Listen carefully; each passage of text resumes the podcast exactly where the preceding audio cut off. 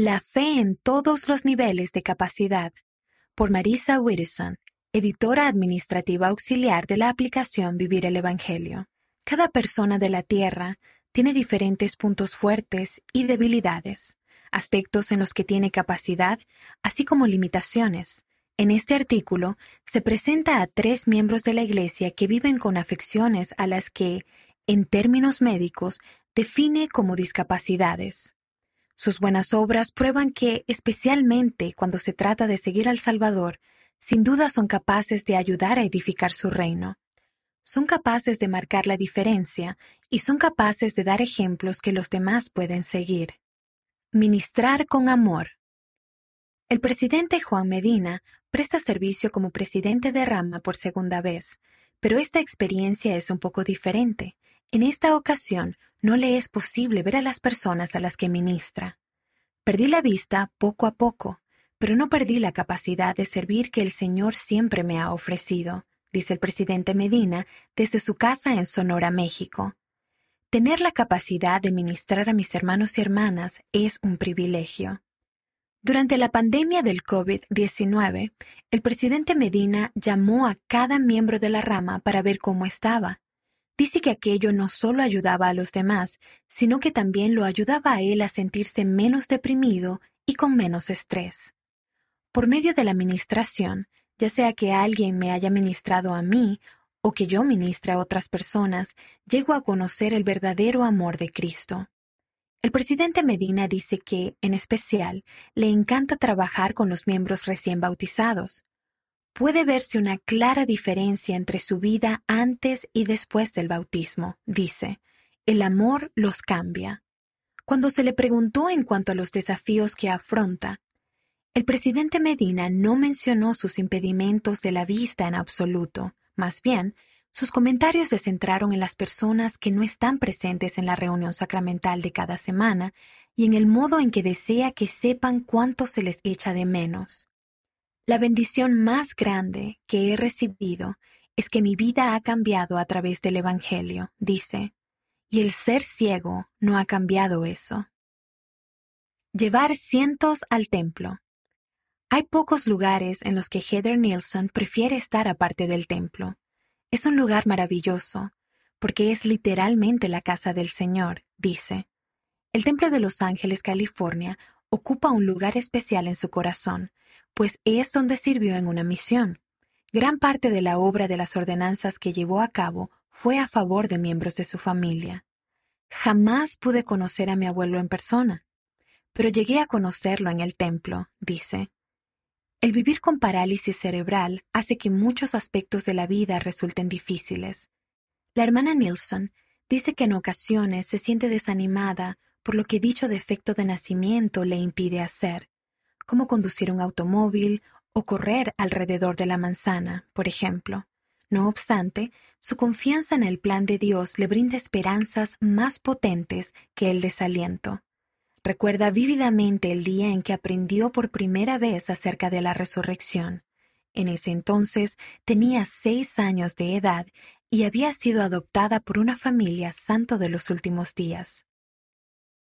Las cosas que no puedo hacer ahora, las podré hacer después gracias a la expiación de Jesucristo, testifica.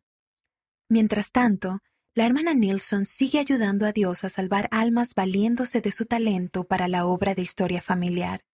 Ha buscado los nombres de cientos de personas, tanto en su familia adoptiva como en su familia biológica, y ha ayudado a efectuar las ordenanzas por ellas. Cuando tiene días difíciles, lee su bendición patriarcal, lo cual le renueva la fe y le recuerda que debe ver los desafíos actuales desde una perspectiva eterna. La hermana Nilsson dice que espera que todas las personas que lean este artículo sepan cuánto se les ama. Si tuviera que elegir un mensaje para compartir, sería que no estamos solos, aunque así lo sintamos a veces. El Padre Celestial te ama. Eres su hijo o hija. Infundir confianza y ánimo. Mientras aguardaba con ansias ayudar a bendecir la Santa Cena, Bridger Pons también temía algo, el leer y memorizar las oraciones sacramentales. Bridger tiene dislexia, una discapacidad del aprendizaje que dificulta leer y escribir. Me he esforzado mucho para llegar a leer bien, pero todavía me pongo nervioso cuando tengo que leer en voz alta frente a grupos de personas, dice Bridger. Cuando estoy nervioso, cometo errores, lo cual, a su vez, me pone aún más nervioso. De modo que Bridger y su madre imprimieron las oraciones sacramentales en un formato que resultara más fácil de leer, tenía letras más grandes y estaba organizado con frases cortas y separadas. Tras mucha práctica, pudo recitar las oraciones sin cometer ningún error. Poder superar el desafío de leer frente a un grupo grande de personas tal vez no sea un gran problema para muchas personas, pero para mí fue importante, dice Bridger. Su esfuerzo adicional terminó bendiciendo a otras personas de maneras inesperadas. Después de la reunión, varios miembros del barrio se le acercaron y dijeron que su forma de leer lenta y calculada les había ayudado a centrarse en el espíritu durante las sagradas oraciones. Además, mientras ayudaba a los líderes a comprender sus desafíos, Bridger se enteró de que otros hombres jóvenes de la estaca necesitan ayuda similar. El temor a leer afectaba su participación en la iglesia y su confianza al prepararse para el servicio misional. Ahora, la familia Pons comparte materiales de ayuda para la lectura con otras personas cada vez que le es posible. Bridger dice que espera que más personas lleguen a comprender que la capacidad de leer de la persona no refleja su nivel de inteligencia. También comparte estas palabras de aliento para quien tenga dificultades de lectura como las de él. No estás solo y eres inteligente. Edifiquemos Sion juntos. Las escrituras enseñan que a cada persona se le ha dado un don espiritual de Dios lo cual incluye a las personas de todo nivel de capacidad.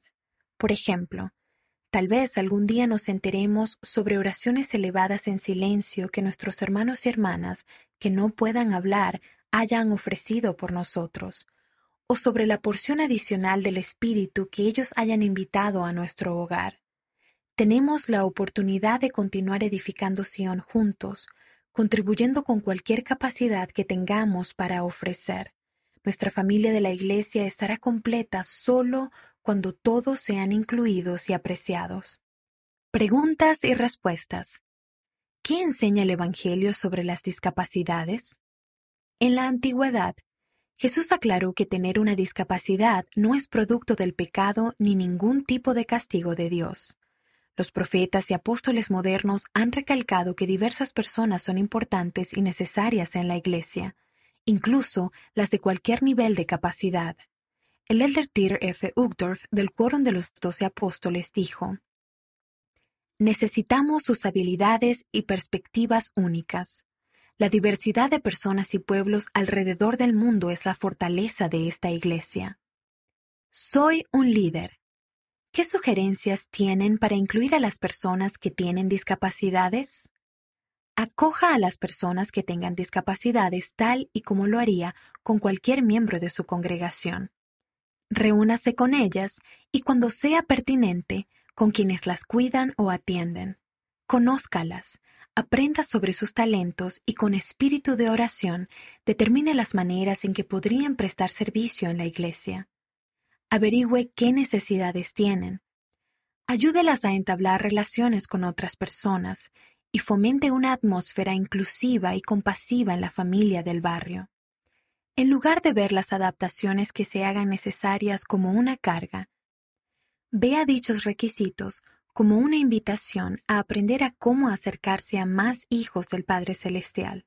Con frecuencia, las adaptaciones que se hacen para una persona terminan bendiciendo la vida de muchas.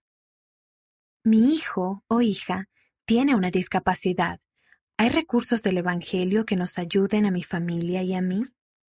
Algunos barrios o estacas tienen especialistas en discapacidades con el llamamiento de ayudar a brindar apoyo a las personas que tengan discapacidades, así como a las familias de estas. Además, son muchos los recursos de la Iglesia, entre ellos varios formatos para acceder a los materiales de la Iglesia, mensajes inspiradores, aclaración de normas y más, que se pueden encontrar en disability.churchofjesuschrist.org.